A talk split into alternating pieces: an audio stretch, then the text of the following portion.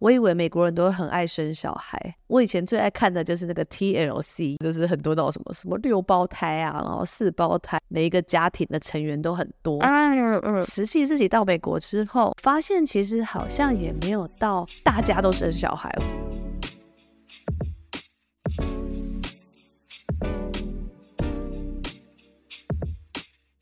嗨，我是派蒂小姐，我在美国西雅图。嗨，我是 Lego，我在日本东京。这个频道将分享我们在异国的生活大小事，谈论日本及美国有趣的新发现。不管你是正准备移居海外，还是对异国生活感到好奇，正先来听听我们的彩的故事就对了。Hello，大家好，我是 Lily 果。我们首先要先恭喜丹妮表姐最近宣布被男朋友黑豹求婚了，恭喜恭喜！呃，恭喜她正在准备相关事宜喽。黑 T 有看到这一则，其实是你告诉我的，因为丹尼表姐好像是先在播客上面透露，我忘记前看后，但是这几天也已经看到 YouTube 上面有一些剪辑的影片出来了。怎么样？你感觉如何？因为我自己也是重口味的忠实观众，丹尼表姐好像变成三个月要在台湾，然后三个月要回美国，这种就是来来回回的生活。然后他们就在讨论说，重口味以后何去何从？我觉得看到这个还蛮蛮有趣的，蛮好玩。她男友是美国人，是不是？对，是美国人。嗯嗯嗯。然后因为丹尼表姐是都有在讲她不一定会生小孩这件事情，然后她也有说曾经有说哦，不一定会结婚这件事情，你知道吗？她本来可是不婚主义。这个我知道，就是我之前有看过她一些影片，然后这就让我最近想到那个百灵果那个凯莉啊，她也是。最近怀孕了，对，对不对？对对，宣布怀孕，然后她很好笑，她还有一个脱口秀的段子，就是在说她跟她老公其实本来是没有要生小孩的。你有看那个段子吗？我好像有看到，就反正这一次的 trigger point 是奶奶过世了，想把阿妈生回来。哦，我有看到那一段，生回来一直在揶揄她老公，然后镜头都一直带到她老公。对对对，你刚刚讲说本来不想生小孩的人生小孩，我就突然想到凯莉。对，而且凯莉她好像是。呃，在他的专场，他不是有办一场软烂的专场嘛？然后他在专场前其实有去试图要做冻卵，然后好像冻卵的过程不是很顺利，所以有一度他也有在 podcast 里面说他是嗯嗯发现自己是不顺利，然后有要放弃的，就算了就放弃这样子。他有好像也是段子里面有讲到类似的心路历程，把他用幽默的方式去呈现。结果最近就受孕成功了，就很感人的感觉。对啊，本来觉得自己可能已经这辈子和生小孩没有希望了啦，但是就是一些医疗诊所的协助，然后就有受孕的成功消息。我觉得 天哪，医疗是不是太厉害？然后还有就是，如果你曾经在冻卵的时候有遇到一些挫折的女生们，是不是可以再考虑再试试看？或许其实还有机会。所以你看到丹妮表姐的讯息之后，你有什么想法，还是你有没有什么感觉吗？我觉得有个很有趣，就是丹妮表姐在那个最近的 YouTube 就说，她已经黑豹本来是想要生小孩的人，丹妮表姐就花了这四年左右在催眠黑豹说，小孩生小孩没有好处，然后生小孩会有很多麻烦，怎么样怎么样，一直催眠她到今年，好像黑豹也慢慢接受了生小孩不是唯一的选项的这件事情。延伸一下，就是最近也看到一些。澳洲三十三岁的模特兼女演员，她的名字我不太会念，就是叫 Ellie，E L L I E，大家可以去 IG 搜寻。她就写了一百七十八条落落等的不想生小孩的 原因，像这样子，无论是亚洲人或是呃欧美人士，然后像这位是澳洲的模特，就是大家渐渐在全世界都有一个就是生小孩并不是唯一选项的这个想法的开始变多了。不然我来念念看，但是因为 Patty 是。选择生小孩的族群嘛，你有没有什么想要发表的？你先念几个我听听。先不要考虑说什么生小孩，反正又塞不回去或什么，先不要考虑那个哦。好，好，来来，你是一个体验过的人，然后你再来呃 review 一下他现在写的其中几项，然后你的感觉是好，来来来，哦，对还是不对？先说第一条好了，就直到离世的那一天，他们都会是你的责任，这应该毫无疑虑吧？你都生下来了，就是你就是他成为怎么样的人，或是你应该把他教育成什么样的人，就这一定是你的责任。所以这个我觉得，嗯嗯嗯。但很多人说什么，哎，假设你生女儿。你要担心他一辈子，就是即使他结婚了，然后自己的家庭，可能有些人还是会很担心。嗯、男生你要担心啊，担心他有没有欺负别人，然后担心他有没有对啊，不知道。我觉得就直到离世那一天，你都会担心你的孩子。我觉得这条是有的，没错。我的天呐，OK，那我们来进行第二条。产后会掉头发哦，我这真的超多的，因为我觉得女生本来洗 头发就会掉了，产后真的是会掉到让你觉得你想要去看一下那种。反正生发科技，对对对对对，这我分享一下，就美国前阵子有在特价一头发的软糖，头发软糖，维他命软糖，啊，有有有，就是就你想到就吃一颗，然后它里面有一些成分是可以帮助你的，对对对对嗯嗯，我现在也没有什么掉发困扰，然后我那时候就看到特价，我不知道，我就那种看到特价，限时特价，我就想买，然后买完之后我就想说，我要送谁？我送谁会不会很怪？他会不会觉得 觉得他头发很少？哦，所以你买来不是要自己？就我只是因为它便宜我就买。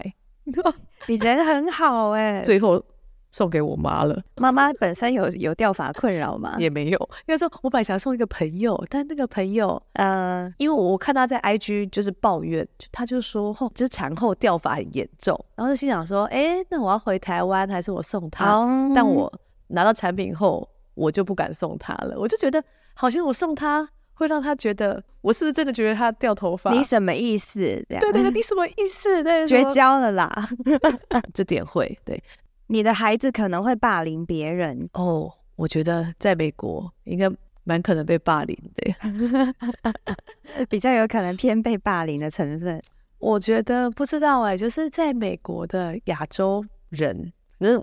不只是小孩，嗯，还大家知道美国蛮多那种之前蛮多排华，尤其 COVID 的时候，嗯，也不知道霸凌啊。但是我之前有遇过那种被国中生小屁孩，就是假装翻倒东西，但是很明显是因为我是亚洲人，所以他故意把他的薯条弄到我的衣服上。也不能说你要接受他，但我最近也在思考说，教小孩或是怎么让他减少被霸凌的机会。但不知道哎，这点我觉得很难，又不是。多数民族在这个国家中，这个我觉得超难，所以我前阵子还去看了一些霸凌的电影，我去看看到底怎么样的人会被霸凌，有没有什么办法可以避免不被霸凌？这真的好可怕，而且又是自己可爱的小孩。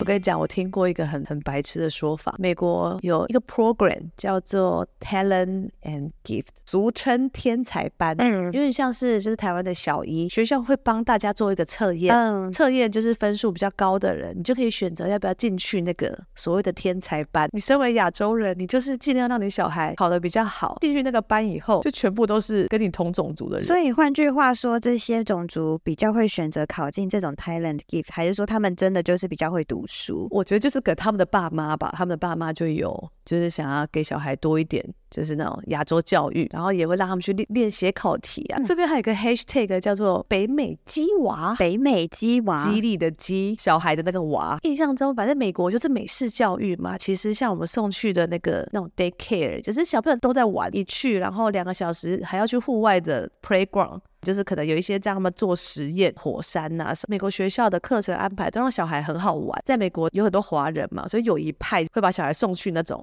每天还是要考试的那种学校。如果你不想让你的小孩霸凌，你只能送他去一个不会有人霸凌你小孩的。只有亚洲人跟华人没有啦。但我觉得霸凌这件事情应该存在在任何地方。你有在考虑北美鸡娃吗？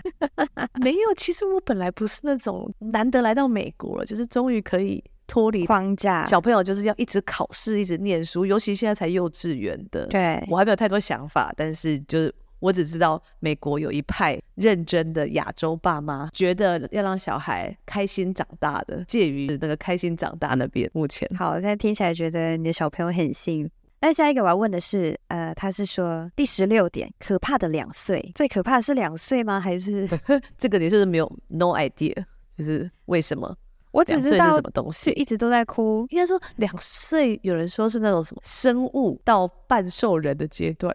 最前就是他会躺在那，让他不要饿到，不要冷到，让他嗯舒舒服服的吼。但是两岁，因为。开始有意识了，大家才说可怕嘛，就他有他的想法了，但是又还没有到那么成熟，可以负责他的想法。很多人很怕这个两岁，就大概是这种概念。哇，我好喜欢你的解释哦，就好中性，好好接受。谢谢谢谢。我有时候会看游戏实况嘛，特别是有一些男生的游戏实况，像台湾阿杰连杰克曼，他也有玩过一个，就是。有点像是 daycare 的，你要照顾婴儿，你要照顾一个婴儿，你要实况，对，他就在那边玩，然后实况，然后你就会看到他们在那边很慌，说怎么办？尿布怎么包？然后啊，怎么牛奶要还要先装热水啊？装热水前要先洗干净，就那个一个一个步骤在那个那个应该是因为那游戏是英文的，我想应该是欧美那边过来的翻译游戏这样子，就一个一个步骤都会很明显、很清楚。我很惊讶的是说，不一定要是不一定要是女生，就连男生也会想要去试试看。挑战一下这个游戏，要知道大概体验一下说，说哎，照顾小婴儿是这么一个状态。然后不止连杰克曼，连我在日本这边看到的游戏直播很有名的叫 Top Four，然后四个男生也都有玩过照顾小孩的游戏，然后反应都超级爆笑的。好像被你这么讲，有点想玩呢？是什么？我也想要玩玩看。既然有一一群族群是男生，他会先去挑战说，这个他可能他们都还单身，还没有说生小孩什么，但他们都愿意说去。玩玩看，体验看看这种，因为那个小孩会一直哭闹。比如说你还在洗奶瓶，然后你就会发现小孩有一条，他会有一条那个开始慢慢从绿色变成红色，他快忍耐不了，他就是狂哭。然后那个玩游戏的人就会很紧张，说我要赶快去把那个红色苦力亚掉这样子。然后所以他们就会在那边很慌乱，说现在该怎么办？就是这样泡牛奶哦。而且妈妈自己也会有一条就是肚子饿的 bar，就是你你一直照顾小孩，你会消减你的精力，你会肚子很饿嘛，一整天会饿超多次。然后你厨房会有一些三明治或者是呃巧克力饼干可以吃，你就是不能一直照顾小孩哦，就是照顾到你精力如果也是开始那个警告音的时候，你也要你也要记得去厨房吃饭。哎，真的我想到就是那个就很就很像 Overcook，但他只是把情境变成变成就是小孩的情境。对对，你有玩过 Overcook？有啊，我有玩过啊。Overcook 应该是我。很喜欢的一个就是那种 party game，就大家一起玩，然后会叫哎、欸，一起玩，很好玩，就是友情破坏游戏。没错没错，但我觉得你刚刚讲的那些，就是可能还单身啊什么，嗯、他们应该只是以一个打怪的啊，闯关破关打怪的心态。对对对对对，他们应该觉得破了那个关，其他游戏也都可以破关，也都迎刃而解。这样试着 当父母看看。没错，没错。再问下一个很好笑，我看到第十九点，孩子可能在你体内排泄，请问 派蒂有考虑思考过这个问题吗？啥东西呀、啊？是说，是说他还在我肚子里的时候吗？他不是自己在那个球里吗？我说他自己在那个羊水里。是，然后这个 model 就是觉得孩子可能在你体内排泄，那这个这个意向就让他有了把他列入其中一条他不想生孩子的原因了。哦哦，他有点是。在自己的一颗气球里，他没有直接在我的胃里，这我可以接受。你没有太深刻的感觉，而且那个气球之后会排出体外嘛，对不对？在生产过后，你干嘛笑？你的没有 排掉，不是这样。生完小孩，你说胎盘嘛，对不对？那胎盘好像会自己。就让我掉出来还是什么了？你的没有掉出来，你的还在里面。有啦有啦有啦有啦，你的还在里面吗？我要请求医学上的协助。医生也没有说，哎、欸，你看这是你的胎盘，没有没有，对这个东西没有任何印象。反正小孩出来就哦，小孩出来了。你知道他们在这颗球里面，他的吃喝拉撒都在这个水里面，但听说那个水是很营养的，我也不知道。反正这边也是很奥妙，就表示妈妈吃进去的食物是会很干净的，再传养分给小孩。我觉得这个地方。会让我感受到人体构造的奥妙。对，就算它有排泄物，可能也是一些你知道很很纯粹的成分。哦，我突然想到，有些古古时候中药是不是有胎盘这个东西啊？胎盘，而且现在医学也有什么胎盘素的萃取物啊？就胎盘好像是营养成分挺高的一种东西哈、在一些领域里面。之前呢，有一个 YouTuber 叫做一百种理想，他的频道名称，然后他就。做了胎盘料理初体验，认真哦，自己生的自己吃，他是吃自己的，对对对对对对对，哦吼，反正我记得我我看到这集我就吓爆，我就想起以前很多那种就是很白痴的那种什么鬼片，我不知道你有看过，以前有那种僵尸片，我煮一些什么大脑啊什么，反正。是，我就说煮一些东西给妈妈补完，那个小朋友生出来就会怎么样？想一想，有点好了，歪掉了啊！先回来，不会不会不会，蛮有趣。而且他说那个口感，他有说口感很像猪肝，或很像猪。他把我忘记炒三杯还干嘛？反正就把它弄得，还不得 不说非常营养，吃下去当晚马上立马发奶。回到我们节目的主轴，有点刚刚有点进入美食节目里面了。我们回来，暗黑料理，对，神奇料理。我想要分享一下二十第二十三点，没有孩子的话，想要搬家移居的时候都会容易许多。请问这边？Patty 有没有特别的感触？哎、欸，这就是我最近的痛。呃，然后美国的那个房子的房东想要涨房租，但他一涨就要涨个九 percent，超爆多。这个这消息也太惊人了吧！我不知道现在台湾大家如果有租房子啦，我不知道租房子的那个租金的涨幅多少。但其实美国这边没有什么限制哦，所以房东想涨多少就涨多少。当然你可以选择不续租嘛，涨完那个价格我们已经负担不起，所以我们势必要搬家。回答你这一题，就是因为要搬家嘛。那平常搬家你找房子就搬走嘛。现在卡在我们现在小朋友的学校，开车只要四分钟。那我们搬去哪里一定会变远。他学校要换学校，又等到八月才开学，但我们是六月就要搬，所以我觉得，对对对，如果你他有在上学的话，搬家。他真的超麻烦，这一点是真的。我没有，我觉得他他每一点都是很真实了。有想要移动自由的人，可能生小孩的时候，你要考你要考虑一下这个这个状况。尤其是再大一点啊，像我们，他之后也会遇到，他开始要上那种公立学校。嗯嗯。然后在美国，不用是因为我知道台湾还要什么跟人家借户籍、迁户籍才能念那边的学校，可是美国不用，反正美国你租房子。只要你有一个地址，你就可以念这边的公立学校，你就可以念那一个学区的公立学校。这里也是那种什么学区房什么也都超贵，你要这样移居啊、搬家，但如果你有小孩，你还要想到他的学校。Oh. 我觉得。好像可以来稍微聊一下美国跟日本的观察啦。我们自己的观察，在台湾的时候，我以为美国人都很爱生小孩。我以前最爱看的就是那个 TLC，就是很多那种什么什么六胞胎啊，然后四胞胎，或是他们有一些那种全能住宅网，但是是美国版本，然后又看到他们。每一个家庭的成员都很多。嗯嗯。实际自己到美国之后，发现其实好像也没有到大家都生小孩。就像我自己公司，我的部门，就我部门大概二十位吧，之前统计过，好像只有三位有小孩。二十位只有三位有小孩？对，比我想象中还少。当然就是减掉一两个那种刚毕业的小弟弟、小妹妹，其他很多都是那种，就是也是结婚多年，那他们就是也是。两个夫妻，就可能也都是美国人呐、啊，但就没有就是一定大家都有小孩。你的同事呢？我的同事，我觉得还是亚洲还是有一些传统的社会承袭的概念。我的同事们大多都整体来讲，好像也是八成都结婚了，然后六成有小孩的。一个比例，还有另一个发现是，有生的就会生蛮多的。在美国，知道的都至少是两个以上，三个、四个、五个的。之前我有提过嘛，就是美国是一个很重视 family time 的一个国家。我们圣诞节那天很惨哎、欸，怎么了？什么店都关门，那天真的是超级无聊哎、欸。因为圣诞节就是美国人他们会跟家人聚在一起的地方，但我们这里就没有家人嘛。然后就想说，好了，不然我去逛个街好了。嗯，所有店都关门。所有店哦，你能想象到的任何店都关，嗯，不管是餐厅啊什么，嗯、就你根本没地方可以去。然后我后来发现有一两间超市有开，你知道是什么超市吗？什么什么？韩国超市，赞哦啊！就是亚洲人很勤奋在工作，对对对对，对对对，就可能说，好，你今天圣诞节上班，给你那个 double 的钱，嗯、之类的。但只是觉得。他们就是像是圣诞节那天，他们真的很重要的日子。然后你生很多的家庭就很热闹嘛，反正大家就狂拆圣诞礼物，然后大家就会很开心。然后有一些人就可能就会回去找自己的亲戚啊，找自己的家人。没生的就没生，但有生的就会生，就是蛮多。不像我觉得现在台湾还蛮多，都可能真的有生的就只生一个，然后就好好的把它栽培到大。嗯，嗯，这个是我自己。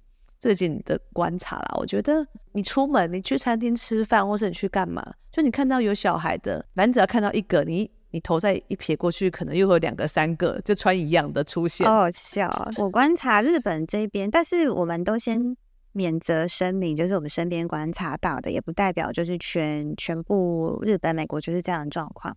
我自己的感受是，如果住在比较偏乡的人，会比较倾向于有生多个的倾向，三个以上。五个六个，住在东京出生的人的话，他就是独生子、独生女比较多。嗯嗯嗯嗯嗯。我最近也有认识一些在职场上面很成功的同辈还是长辈，问一问他们都还在交男朋友，就是没有一定要踏入家庭的走向，有这样的女生。但男生哦，观察到大部分都还是会因应那个社会传统概念，会娶妻入门，还是会娶妻。诶、欸，我想问，以前说什么日本男主外女主内的那种观念，现在还存在吗？因为我记得之前好像看日本节目，就有人分享说他的梦想就是成为家庭主妇。有关日本是不是还很传统，男主外女主内？就是日本也看到很多双薪家庭了，然后就很多同事是生完生产完之后，呃，又再回来为原本的工作岗位再继续工作的。所以双薪家庭的状况是，应该说现在双薪才可以负担成现在的经济的走向，这是一个很现实的。问题像我们现在在美国，我觉得养一个小孩，就他还没上那种公立幼稚园，然后两个夫妻又是双薪的话，你只能送去那种你他可以帮你照顾早上八九点一路到下下午五点那种。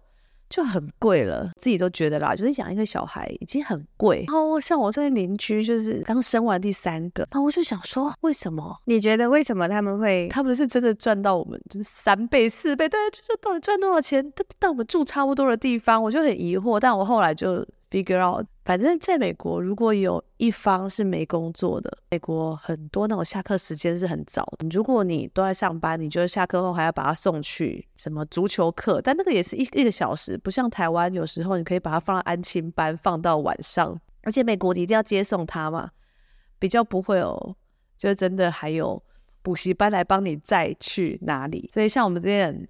我这有个主管，就是他会在他的 calendar 两点半写说什么 school pick up，就是两点半去载小孩，然后三点写要跟他一起练足球，然后四点再回来工作。所以我后来只是在就发现说，就是如果有一方没上班的话，他们就可以生超级多小孩。如果你的小孩只要撑到五岁，就是上他们的 K，基本上就不太需要太多的学费。那但前面你都自己照顾的话，其实你生一个、生两个、生三个，我觉得那个就是小朋友吃东西也不会真的花多少钱。对，所以我只是说，就我看到那种如果在美国有两个人都在上班，然后还生很多小孩的，我真的是不知道他们怎么过的，很厉害哎。所以他们还是经济许可，就是你观察到的是，因为他们经济是许可，有一方是可以在家，综合考量下，他们才开始生小孩，还是你觉得？当初大家决定生小孩的时候，有什么其他的条件跟考量？从小就在超大的家庭中，我记得之前有跟一个美国朋友聊，就他是家里的第第六个还第七个小孩，所以对于很多小孩这件事情是一个很 common 的事情。等一下，我要举一个反例。我也是超级大家庭，你记得吗？但是我是选择绝对不要生，也没有那么严重。但我是选择，我目前还没有选择要生孩子这件事情。像我知道那些他家里有六个，但是他们是过的那种，就是也是还不错，然后一每年都一大堆圣诞礼物，很有生气的一个家庭中。我就这个环境长大，所以我必须，我不能让我小孩孤零零的一个人，我必须让他有很多的兄弟姐妹可以陪他，然后大家一起长大。很多美国人就是生很多，好像真的是有，就是他自己从小环境也是这样，嗯嗯，闹哄哄的长大，所以他也希望他的小孩们可以闹哄哄的长大。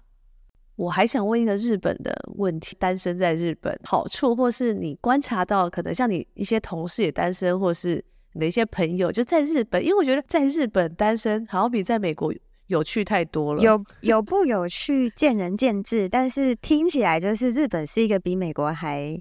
方便跟他的选择，比如说他的娱乐性选选择性是比较多，又比较快，坐个电车就可以到达的地方。我觉得我比较有强烈选择单身的一些好处跟理由，就是因为还有太多事情想要去做去完成。然后我知道之前好像听 Patty 聊过，就是有些人他是觉得两夫妻结婚或是男女朋友久了，他们觉得生活一成不变就是这样，可能就看个剧，然后出去约个会回来。那他们想要生活有一些不同的色彩跟变化，比如说栽培一个小朋友啊，然后他几岁到几岁会给你怎么样不同的惊喜，当然也会辛苦，当然也会有一些很难得的回忆，唯你们就是这一家人唯一的回忆，所以他们去选择了生小孩。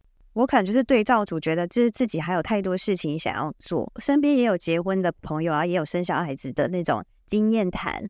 婆媳谈，所以我听久了也觉得差不多，好像连我都很像身历其境一样，就我好像不需要实际上去体验，才可以去获得那些呃领悟或什么的，就是听身边的朋友的分享都已经来不及了，所以就变成说，哦，那我更可以 focus 在我自己想要过的生活、旅行，或者是吃美食，然后想要完成的一些人生目标等等的。这是我选择单身觉得的原因和我觉得它的好处是在这边。十年前也有来过美国嘛。就我当初会觉得啦，就是如果真的是一个人在美国，真的是会超级无聊的。哦，等一下，我这边可以有个对照组。可是我觉得，我觉得一个人超级好玩的是说，我觉得我在几年前就有开始练习和自己相处这件事情，好像给予我在这方面蛮大的帮助。然后加上日本又是一个距离感很重的社会，所以。我觉得在日本反而是塑造了我可以自己和自己相处一个很绝佳的环境。那我觉得不习惯的人，比如说他本来就是大家庭，或是他本来就很喜欢和朋友很热闹的人，他就是对于社交的诉求会高一点。刚刚聊天都听到 Patty 说会很无聊什么，就是你们好像连一家人有老公老婆有小孩三个人还是觉得在圣诞节很无聊。可是我会觉得这样人好多，就是我的出发点会觉得如果。我也有老公跟小孩的话，那我就是一次得跟这两个人社交和这个两个人玩。就我现在不需要这些消费，消费这些能量。但是如果我必须得在那个状况内的话，我反而是会觉得说，可能会想，因为我也很怕场子冷的人，可能会反而是觉得说，嗯，那我要怎么跟这个小孩聊接下来这一个小时的时间，或是我要怎么跟这个老公？你也可以就躺在沙发上。划手机啊，不要跟他们讲话，这样超爽的，你不觉得吗？蛮爽的。刚刚的情境是，就是吃饱饭，反正我在沙发上滑手，小孩在玩健身环，就用那个 Switch 在运，然后我老公好像就是在用手机查他滑雪的东西。哦，不是啊，就我只是说，就是大家就是各做各的事，但你在同一个空间，那他们就变成他们就变成家具嘞。所以他们现在对你来说就是家具。没有，我觉得你把这一切想的太太需要社交了。你可以不用，你可以找一个也不想社交的人，对，然后跟他组成家庭，然后我们两个就会一辈子都像各做各的事。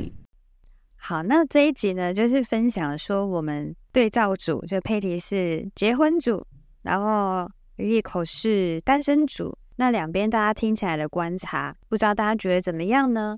那我自己呢？思考一下，刚刚 Patty 有提到，就是如果也交一个就是会社恐或是他社交需求量比较低的对象的话，好像就可以成立这件事情。但是我身 边目前都没有遇到这样的人，就是如果对方的社交需求度是比我高，我就会很惧怕的躲起来。所以 我想，我如果说有这样的人出现，欢迎跟我联络。然后，但是我目前应该还是比较喜欢自己一个人躺在沙发上滑手机看影片。如果遇到一个是跟你的能量啊，还有你的习惯是相近的人，我当然也觉得说啊，嗯，有一个人可以一起做类似的事情，好像还不错。然后生孩子的部分的话，不知道有没有观众朋友跟我一样，但是我是还找不到非生不可的理由啦，我还没有找到，所以目前就觉得，嗯，可以自由移动，真的是一件蛮难能可贵的事情呢。真的是蛮可贵的一件事，羡慕吗？要来吗？你要来单身这一组了吗？羡慕？哎，没办法，你刚刚第一题还是第几题不就说吗？这是一辈子的责任。对啊，对啊。但我啊，我自己会觉得啦。如果我是单身的话，我这次应该不会选择来美国。Uh, 嗯，怎么说？就首先是美国，我没有任何的亲人跟朋友。嗯嗯，至少其他人，连这里的华人家庭，我说大家都是很以家庭为重，所以大家平日要么就下班了就回家陪家人。就即使没小孩啦，就会回家陪家人。你的一些同事啊，或是什么，就是你也不太会，几乎不太可能约到你的同事在非上班时间。我觉得在不知道啊、欸，以前在台湾好像很很轻松，会跟同事们真的变成好像好朋友，然后下班还会一起聚个餐。我觉得在美国这是一个有一点不可能的事情，一切没有好成那样，就是他没有跟你 buddy 到，就是哦，就是 OK，放弃跟家人吃饭，而跟你这个同事吃饭。我这次就是全家人一起来，就是让我比较安心，对，让我觉得好像也是一个单位了，嗯，就是你也是一个以家庭为单位，对，你可能没有那么孤单，或者是有些事情，虽然我觉得圣诞节是真的很孤单。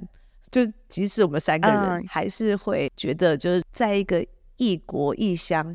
如果我只有一个人，然后又在一个你什么都要开车，什么都要自己煮，然后任何东西坏掉，你家里任何水电怎么修，你都是要自己来，反正我也不是多独立的人，所以 很废。所以我会觉得啦，就我知道很多人其实来这边就是来美国留学啊，或者什么都是一个人，就是很勇敢的来。我知道有一些人就是后来如果开始工作待久，像我前阵子跟一个同事聊，他就是在美国读到博士，但他最近想回台湾了，哦，因为他觉得这里的生活真的对他来说就是工作。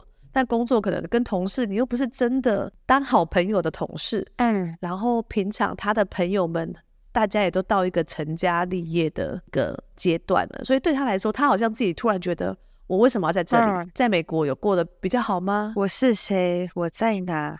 对，我是谁？然后我的家人，我的一切都都在台湾，那我为什么还在这？哦，就他跟我聊完，我也觉得就是好像我跟他的阶段有点不同，就是就我是就反正哎，就是刚好我身边这几个都在我旁边，但是他最亲的家人都还在台湾。反正我是觉得就是大家都有自己的。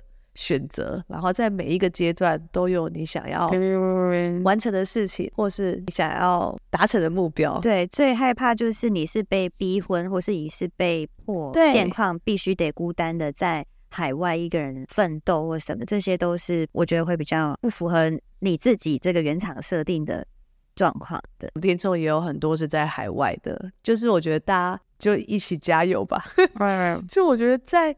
这种异国，你真的是有时候你会特别孤单。爸妈、你的亲戚，就是最爱你的人，他们都不在你身边。尤其过年过节啦，就我自己这么感觉，感受会大一点。对，没错，所以大家一起加油吧。对，不用勉强单身，也不用勉强结婚或生小孩。对，想好再下手，嗯、没 错，想好再决定是最重要的。没错。好，然后还有最后一个插播是。嗯我明天要去滑雪啦，by the way，再来跟我们分享有没有？上次我是滑 snowboard，但我明天要试试看 ski。